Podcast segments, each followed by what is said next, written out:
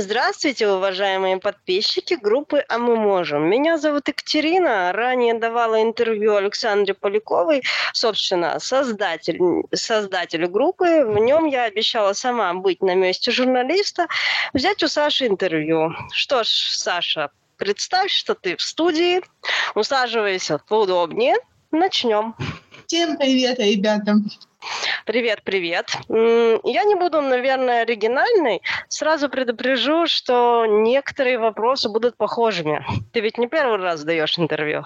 О, конечно, нет. Вообще, э, интервью я начала давать с детства, потому что очень хорошо училась, и к нам приезжали часто репортеры из такой передачи, как «Спектр», она существует в Тольятти, и я давала интервью как учащийся человек, э, э, который получает образование, потому что в 2000-е годы в моем городе очень редко можно было встретить образованных, скажем так, детей, которые Э, умеют хорошо разговаривать с журналистами. Поэтому такое бывает часто. Расскажи о себе вкратце. Э, итак, дорогие друзья, расскажу то, что происходит в данный момент. Кто не знает, меня зовут Александр Поляков, мне 23 года, и сегодня меня можно поздравить с окончанием первого курса магистратуры Высшей школы экономики в Москве по специальности лингвистических исследований в междисциплинарном контексте. Это значит, что я не только будущий лингвист, но и также я э, изучаю взаимосвязь между разными науками. Например, в статье, которую я недавно написала, речь идет о том, как ДЦП показывается на Ютубе, а Ютуб — это средство массовой коммуникации, проявление медиасферы, то есть э, мы сплетаем в один ряд психологию, медиасферу, лингвистику и кучу разных других отраслей. Я занимаюсь такими исследованиями, веду три группы ВКонтакте, две из них на иностранных языках. Делаю сейчас э, видео и подкасты на Ютубе, э, и скоро сама буду участвовать в подкасте, так что у меня довольно активная творческая студенческая жизнь. Mm. Ну, во-первых, поздравляю тебя. Спасибо. С тебя тортик. Я люблю Прагу, сразу От, говорю. Отлично. Будем а... тортик. Мой любимый тортик, кстати, Интересно, какой мой любимый тортик? У меня недавно появилась традиция, ну, наверное, после окончания третьего курса бакалавриата, никогда не повторять тортик. И когда происходит какое-то радостное событие, с тех пор я каждый раз съедаю э, новый. Из последних, которые я ел, мне очень понравился торт панчо. Так что, если увидите в магазине, особенно с кусочками ананаса, рекомендую попробовать. Забегая немножко вперед, я так понимаю, девушка Александра у нас не постоянная. Тортики меняет, в будущем парней будет менять.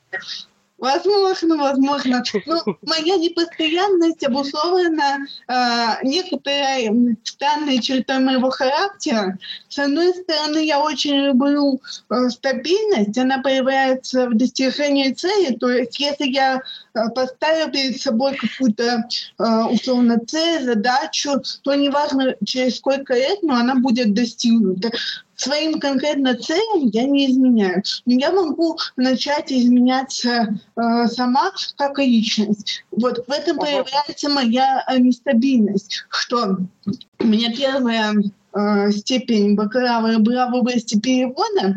И когда делала захром магистратуре, мне сказали выбрать специальность, я ответила, что я не могу больше оставаться в переводе, потому что там для меня слишком скучно. И я хочу попробовать что-то более динамичное, что я оказалась как раз лингвистическими исследованиями, потому что на них ты никогда не знаешь, о чем выйдет твоя следующая статья, и есть элемент вот этого риска сюрприза, которого мне так не хватает. Поэтому эти две черты я как-то в своем характере стараюсь соединить. На данный момент у тебя семья полная? Если нет, то что случилось? Э, ну, так получилось, что я росла и в полной, и в неполной семье пополам. Сейчас у меня семья неполная, то есть э, папа с нами не живет в одной квартире. Он живет с нами в одном городе, но э, на другой территории, а мы живем с бабушкой и мамой. Но раньше, э, в детстве, у меня была очень большая семья, где было несколько прабабушек, э, три прабабушки своих я помню, э, и был также папа. Но сейчас нас осталось только трое из самого близкого окружения. Ну, также немножко касается медицины, немножко фактор. Очень многие люди думают, что, ну, то есть ДЦП, оно обусловлено чем-то. У моих родителей нет каких-то серьезных зависимостей. У нас в семье даже, например, никто не курит.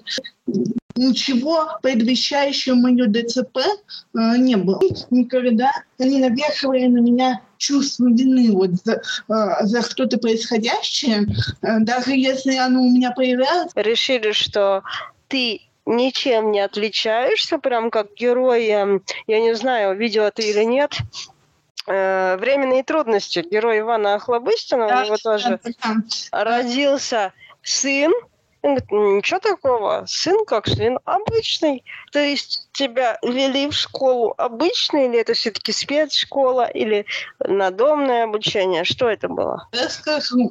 Значит, э, была ситуация, что э, ну, не все родители людей с ДЦП хотят вести их в садик, потому что считают, что они какие-то умственно отсталые и так далее. Но у меня изначально были очень хорошие такие интеллектуальные способности, и поэтому ее нужно срочно вести э, в садик, чтобы она продолжала дальше развиваться в этом именно интеллектуальном направлении. Но когда мы пошли в садик, так получилось, что нас не хотели туда брать, и был, была проблема с поиском садика. Меня взяли в садик не в три года, а только в пять лет я сразу попала в старшую группу, и то мне так повезло, потому что со мной дома занимаются члены семьи подготовкой как раз к садику. То есть, ну там, я знала геометрические фигуры, цвета, все, что нужно там знать. И, в общем, э, меня все-таки взяли в один садик, я там была полдня до дневного сна.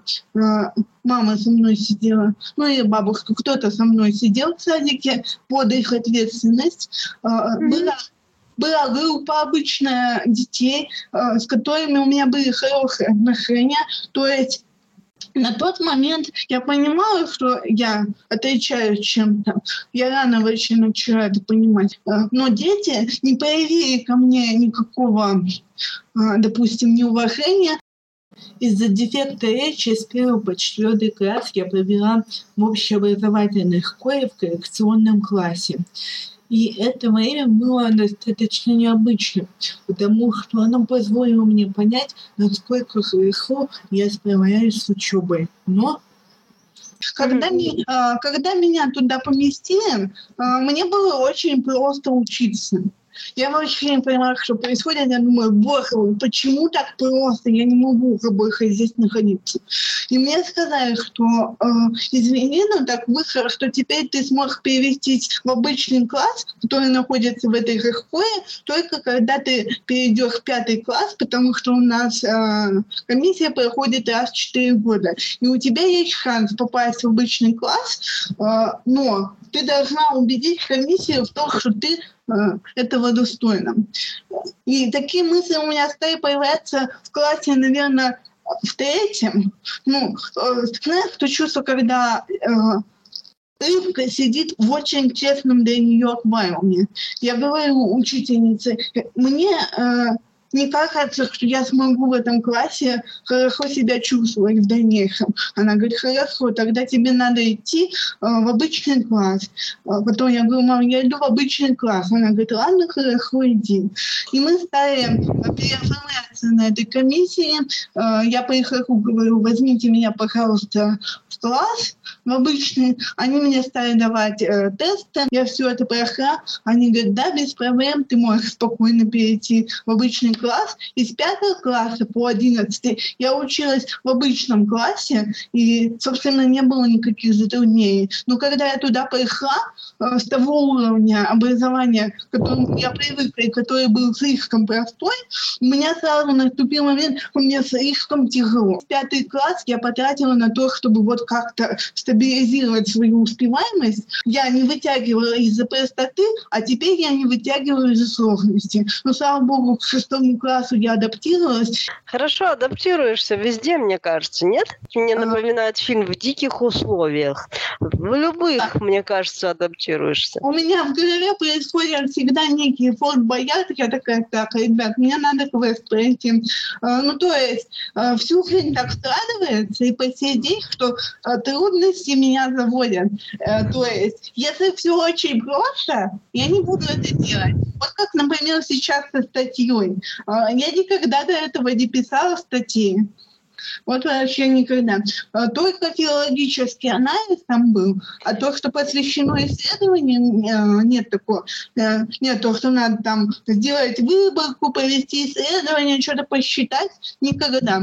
И в итоге э, все свалившиеся на меня трудности настолько меня разодоили, что у меня статью с первого раза приняли публикации, и я думаю, вот это да, нифига себе. То есть вот эти трудности, которые я вижу перед собой, они не то, что меня сламывают, а я наоборот разворачиваюсь и давай продвигаться вперед.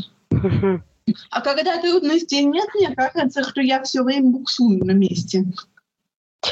А не устаешь? Я, конечно, понимаю, что мы не ищем легких путей. Не устаешь? Не хочется иногда, господи, ну хоть что-то, чтобы было проще простого, проще пареной репы. Учусь этому, потому что я поняла, что периодически раз в несколько лет у меня случается ну, такое, назовем эмоциональное выгорание, когда я просто э, прихожу домой и не вижу смысла в дальнейшей жизни, но не потому, что я резко впала какое-то отрицание всего того, что происходит, а потому что я слишком сильно устала, и мне, и нужно очень долго э, отдыхать. Вот это опять крайние точки моей личности, когда я очень долго работаю, а потом очень долго отдыхаю, снова очень долго работаю.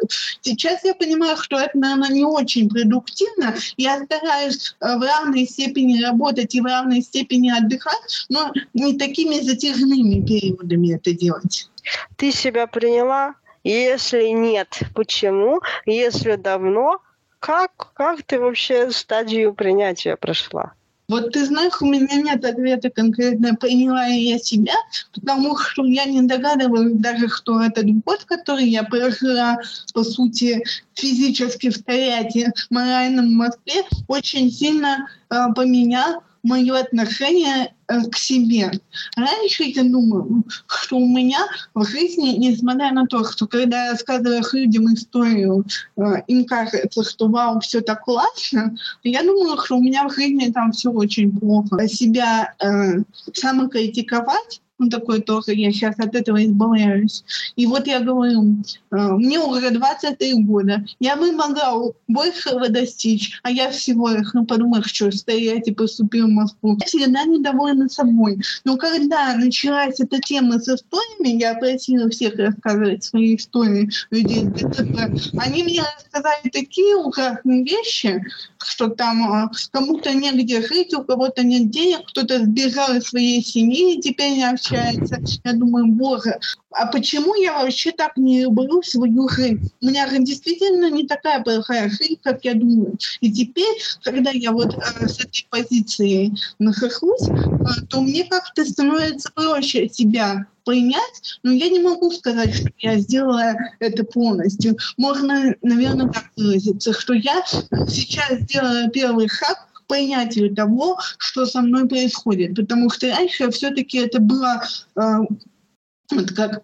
приходил комментарий однажды от девушки о том, что я рухаю надежду на выздоровление, говоря, что надо себя принимать, а она хочет от ДЦП полностью вылечиться. Стараюсь все-таки относиться к ДЦП, как будто это часть моей жизни, я не обязана прям из штанов выпрыгивать, чтобы что-то менять. Ну, а, ну, я не знаю, с чем это сравнить, но вот условно, у тебя есть карий цвет глаз. Ну, и, а, ну, он есть и есть. Вот эта аналогия, как будто карий цвет глаз — это ДЦП.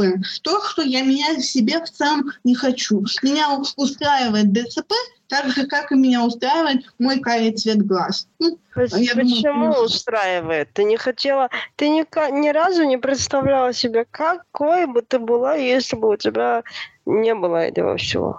Ну, конечно, представлял, конечно. Э, в детстве я постоянно это, куранты, когда бьют, я, я думаю, что вот новогоднее чудо должно свершиться. Сейчас я загадаю ранее, на утро проснусь, хохую, вообще не помню, что было со мной. Ну, а потом как-то вот, э, наверное, больше реализма стало, и жить становится проще, когда ты не ждешь постоянно вот этого полного спасения, исцеления и так далее. Касательно чуда, исцеления, спасения, ты э, веришь в чудеса? В Бога веришь? Ну, Бога, э, я не могу сказать, что я в него не верю, но и не могу сказать, что я в него как-то очень особо верю. Я верю вот э, я не знаю, как это называется с научной точки зрения, что если есть какие-то трудности, которые, допустим, мне посланы Богом, как то самое ДЦП, а есть я, которая могу эти трудности решить. Я же могу просто сидеть и ждать, пока Бог мне поможет, это и говорить, Бог, что ты не помогаешь, а могу просто начать предпринимать какие-то действия и двигаться к цели. И вот в этом отношении э, мне больше это нравится. Но я ни в чем не обвиняю Бога. У меня нет такого, что Бог, что ты со мной сделал, зачем ты мне это дал. Как бы существует отдельно Бог и отдельно существую я. Мы с друг с другом очень мало взаимодействуем. Ощущаешь себя особенной? Но мне кажется, что нет, потому что, знаешь, всю жизнь а, даже родственники надо мной прикалываются, а, они говорят, я как только родилась, я королева вообще этой вселенной. Потому что, ну, условно, мир вертится только вокруг меня. Вот я такая существую, и с одной стороны я вся такая прекрасная, идеальная, что мне все тут поклоняются. Ну, в моем воображении, в реальности, конечно, так нет. А, и поэтому в целом, если не брать вот а, все те издевки, через которые приходится пройти, я никогда не заморачивалась по этому поводу. Я такая, ну, ну просто, ну ладно, ну что, ну ногами не двигается, ну она никогда не двигалась. Ну что я буду об этом думать-то как-то? Такого, конечно, нет. Просто как будто я существую вот в мире такой, как я должна быть, если отбрасывать все негативные факторы. Отвечая на вопрос, хотела ли я пробовать заводить первые отношения в подростковом возрасте в старших классах приблизительно 16 лет, скажу, что нет по ряду причин. Во-первых, мне было просто не до этого, а во-вторых, не было мальчика, который бы мне настолько нравился, чтобы я хотела попробовать. Но я обо всем знала, как это работает, и у меня было представление, что вообще происходит, когда отношения развиваются к нам в школу приходили, рассказывали про секс, про спид, я все это знала. У меня не может быть 32 парня. Я об этом вообще никаких мыслей не было. Вот просто вообще. У меня была только школьная такая жизнь, я даже не хотела об этом прям так сильно задумываться. А друзья у тебя были? В школе? Ну, с одноклассниками я дружила, ну, я не хочу, вот и все. Все. И... Да, то есть у тебя было изначально «я не хочу». Ну да. А, я общалась с теми, кто в классе в основном находится, а потом у меня было очень много различной неучебной деятельности, типа верховой езды, французского языка, там всего такого прочего. То есть я а, общаюсь с огромным количеством людей, но до сих пор у меня так и идет, что я постоянно с кем-то общаюсь, но нет прям таких крепких и дружественных э, связей. Ты говорил, что ты ведешь каналы на иностранном языке в том числе. На иностранных даже, ты говорила. Да. Сколько языков знаешь? Перечисли. Хорошо, сейчас скажу. Русский мой родной язык, потом э, второй идет английский, дальше французский, немецкий, итальянский. А затем в институте учила церковно-славянский латынь, но иногда э, сериалы на испанском смотрю, интуитивно там все понимаю. Ничего себе, даже больше, чем у меня. Ну, Я тоже на нескольких языках разговариваю. Это все языки разного уровня. И как раз группы я веду на английском и французском, потому что их я знаю лучше всего. Любимый французский исполнитель? Ой, любимый французский исполнитель Аэзе. Вернее, даже не так. Сначала любимый жанр в музыке. Любимый жанр музыки французской вообще? Вообще. А, Сейчас, последний год, наверное, полюбила меди- э, медитативную.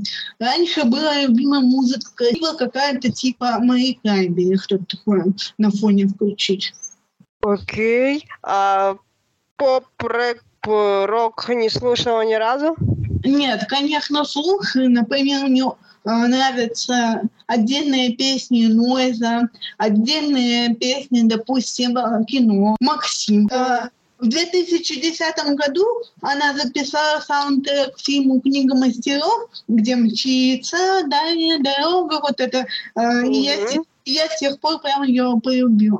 А потом она еще пела «Этой ночкой я одиночка», прям меня отозвалась, которая типа mm-hmm. кайфует от своего одиночества. Она же там поет, что э, мне типа никого не надо. И вот э, мне нравится исполнитель, когда я нахожу в нем и в его песнях что-то на себя похоже. Поэтому... Дальше тогда идем. Ты одиночка по жизни? Я, наверное, скорее всего, амбиверт, но у меня никогда не было такого, что голоса нет, потому что даже есть абсолютно полная тишина. А, у меня всегда есть внутренний голос, с которым можно так э, побеседовать. Ну, типа, вторая моя личность со мной иногда беседует, когда никого нет, поэтому я не удручаюсь от своего одиночества, а так наоборот. Слава Богу, тишина. Вот почему я обожаю, кстати, ночь.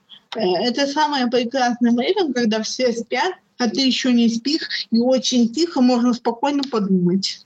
Revenons à nos moutons, верно? Да. И самый твой любимый язык какой из тех, тех, кто ты знаешь? Он, он что ты знаешь? Самый любимый это французский. И я Почему? До, до сих пор нет ответа на этот вопрос. А любимый французский исполнитель, если таковой есть?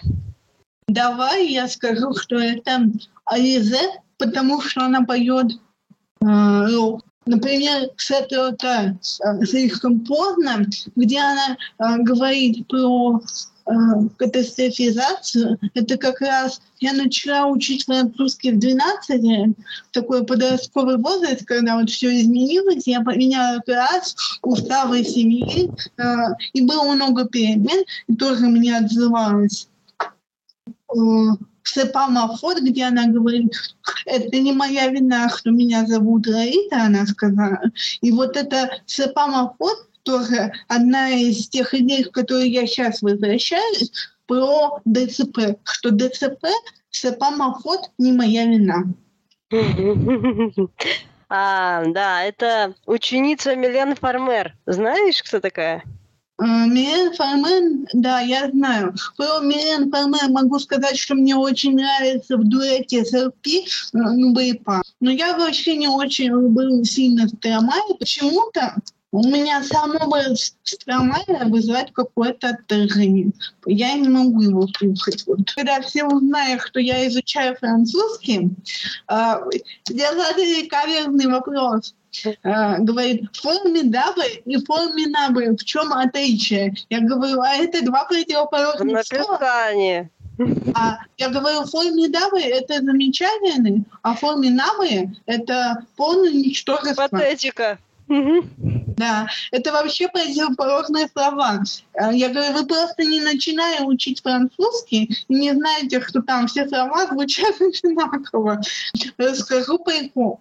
Э, я пришла готовиться к ДФУ Б1, прихожу. Э, и мне говорят, сейчас ты будешь писать по диктовку. А я в этот момент что-то так сильно хочу пить, вот просто не могу, меня мучили. И звучит фраза «жите». Дальше mm-hmm. там какое-то предложение. Я зря написала «я чай». А, а на самом деле сказали «жите» — это импарфе, э, я был там где-то. Я чай в школе, у меня получилось. Я чай в школе, учился там, в смысле чай. Преподаватель, смысле чай, я не говорю слово чай.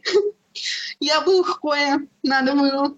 Э, а если орфографически, ну, отограф. Это вообще разное, я написала. Да-да. Вот что бывает, если не попить перед занятием французского. Эм, Может, даже не фильмы, а фильмы. Деман Тур Командс. Завтра начнется все 2 плюс 1. Э, там играет Амарси, что разгульный мужчина э, вел э, ну, сексуальный развратный образ жизни, и он не знал, сколько у него девушек. Э, Поэтому однажды э, какая-то девушка сразу доигрался, сказала ему, вот это твоя дочь, у нас все было очень круто, но я ее воспитывать не хочу, поэтому вот как бы она твоя, ты с этим и разбирайся. И девушка просто берет и исчезает сериал. Он, естественно, не готов ни к какому отцовству, всему прочему, и вообще не понимает, что делать с этим ребенком. Приходит к другу своему и говорит, вот на меня ребенка повесили, а я не могу отказаться, потому что, возможно, ребенок действительно мой, и они вдвоем с этим другом, вот почему два, стали воспитывать этого ребенка, который плюс один. Ребенок не от него, но сказали, что у девочки э, какой-то прогрессирующий рак, когда ей исполнится э, 9 лет, она умрет. И чтобы не омрачать детство девочки, он не стал ей рассказывать всю эту историю, а просто, ну, когда она спросила, где моя мама, он говорит, она тебе э, будет писать письмо, создал фальшивый аккаунт типа мама это ей пишет, и они переписывались. Ну, то есть он переписывался с этой девочкой, а девочка думала, что переписывается э, с мамой. И в итоге э, так он воспитывая эту девочку до самой ее смерти, и потом говорил, что это событие очень сильно изменило его жизнь, и ну, как поворотный момент до и после. Очень трогательный фильм, но девочку я не жалко. Это э, их много, конечно, просто ну, я каждый, я каждый фильм за что-то любил. Вот, например, конкретно этот фильм я полюбила необычную, как мне показалось, историю, и разрушается э, стереотип того, что он был показан как такой циничный мужчина, который не способен любить женщину, он не способен жертвовать собой ради женщины, ее сильно любить. Все эти качества в нем начали резко появляться, но не со стороны мужа, а со стороны отца. Это был для меня неожиданный поворот. Поэтому этот фильм понравился. Между небом и землей. Он, он о том, что нужно ценить свою жизнь и э, не отдавать работе первый приоритет.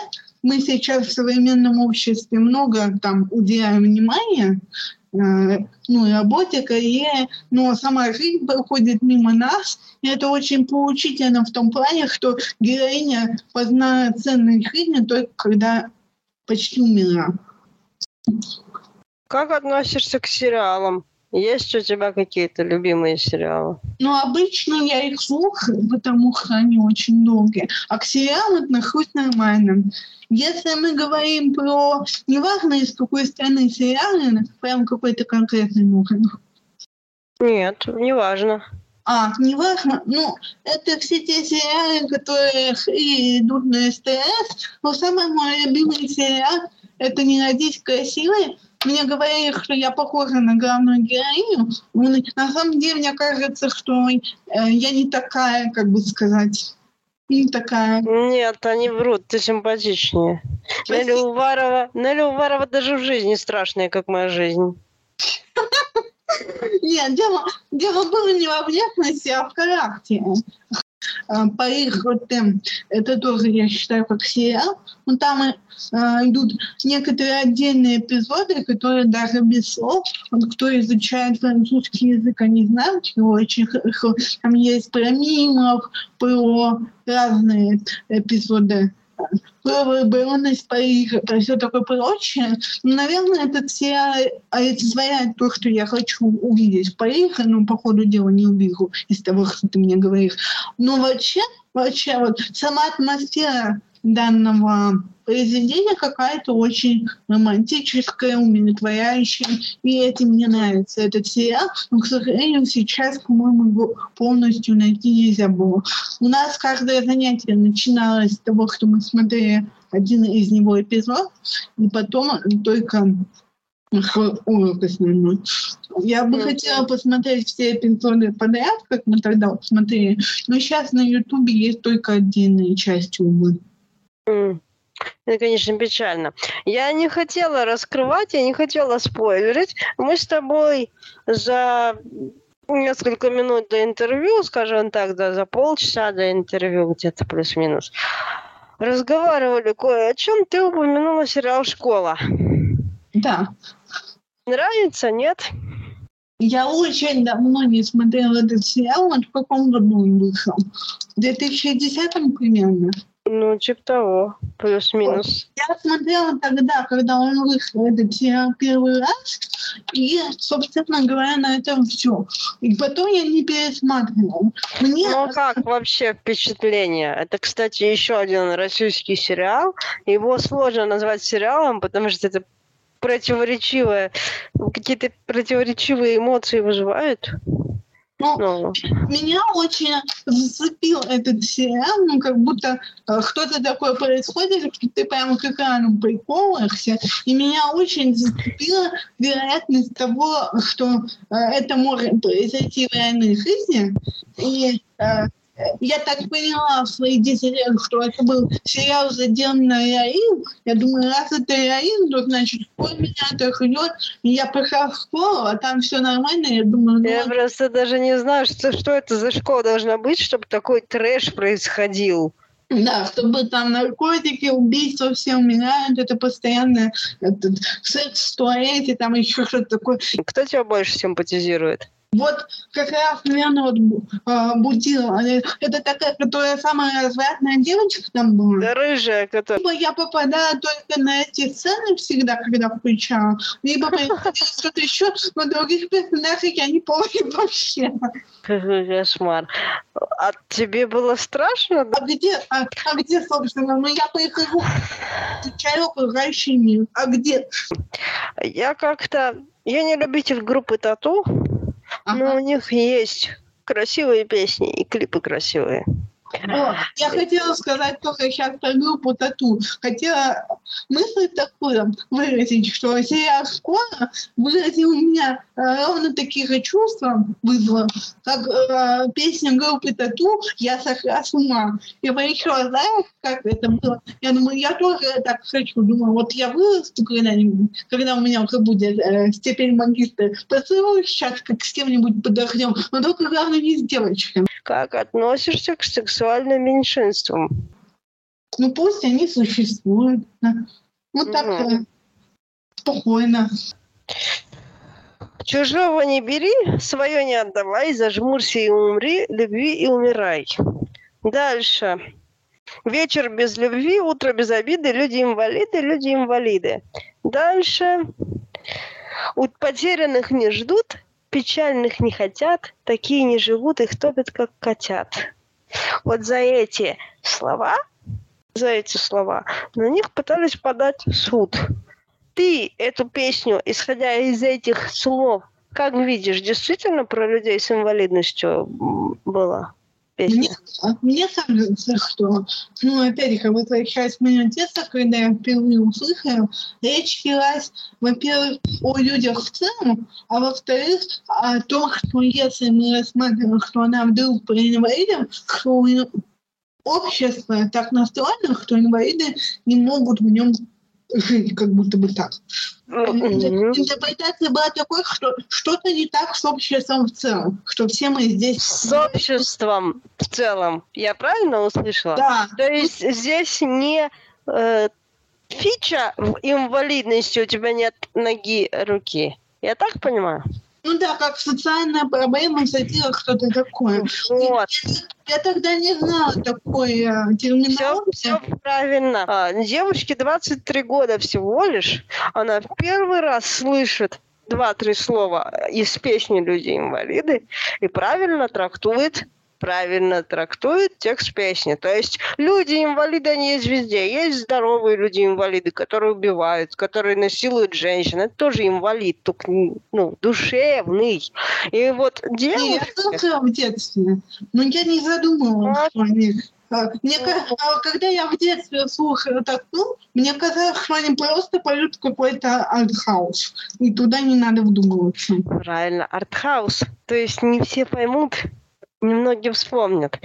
Инвалид это не тот, который нога болит, как, как говорится, я инвалид, ножка болит. А в принципе, любой из вас Кто-то, может быть инвалидом. Ну, Ты знаешь, мне кажется, такая проблема возникла еще из-за того, что а, сейчас у нас есть различные обзоры, символики песен, что имелось в виду в клипе, что происходит Клип вообще не имеет отношения к людям с инвалидностью. Там был один единственный человек на коляске, то есть снят.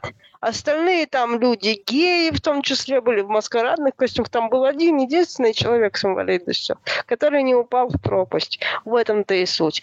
То есть человек обиженный, он увидит в слове «инвалид» обидное слово. Я, например, тоже не люблю инвалид, потому что инвалид это file is invalid. Я помню уроки информатики, то есть э, файл недействительный, он сломанный. Но это как описывание. На самом Мне, мне, мне это слово не подходит, потому что, да, я поломанная, ножка у меня болит, да, скажем так, но я могу сделать больше, чем любой здоровый человек, поэтому я не люблю это слово. Да, у меня есть особая потребность зимой ходить за ручку. Да, у меня есть особая, особая потребность, когда большие бордюры я не могу. кажется, что и здоровому человеку, если дать ручку, то они бы не отказались от этого, тем более Да. Хочешь ребенка когда-нибудь? Не сейчас. А, В данный момент я к этому не стремлюсь, но по жизни в целом я от этого не отказываюсь. То есть э, э, это как с отношениями. Я ни от чего не отказываюсь. Я не буду кричать «нет, нет, нет, нет». Почему не ищешь отношения? Потому что ты считаешь, что нет достойного человека, который рядом будет с тобой, или ты недостойна любви?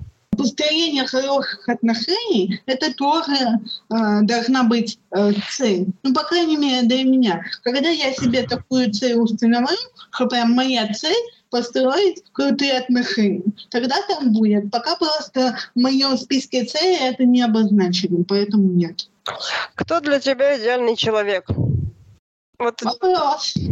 Э, Потому что на него я ищу ответ, но идеальный человек, наверное, тот, который э, не вызовет у меня никаких э, тревожных звоночков. Я общаюсь с человеком, и промелькает такое, что что-то вроде он неадекватный.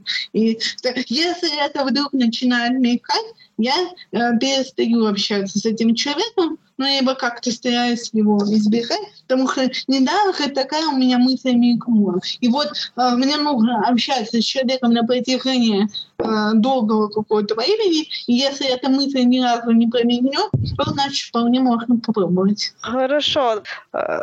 Назови самые лучшие качества, которые тебе подходят. Вот есть мужчина. Я мужчина. Какими качествами я должен обладать, чтобы тебя зацепить? Э, Я не должна решать э, целый день на диване, а сказать, давай, дорогая, чем ты займемся э, в плане каких-то действий. Э, Меня просто выносит сейчас, когда мне парень говорит, что я не работаю, условно, в свои там 27 лет, дома не работаю, с мамой. Я просто выдохну с этого как невероятный хан. В смысле, какого хрена ты не работаешь? Э, Для меня важно, чтобы была какая-то э, деятельность активная, чтобы сейчас мы идем пойдем туда, потом там туда, потом нам надо то-то. Ну, как бы он а, был такой энергичный молодой человек. Э, Раз уж мы тему детей затронули, что ты скажешь?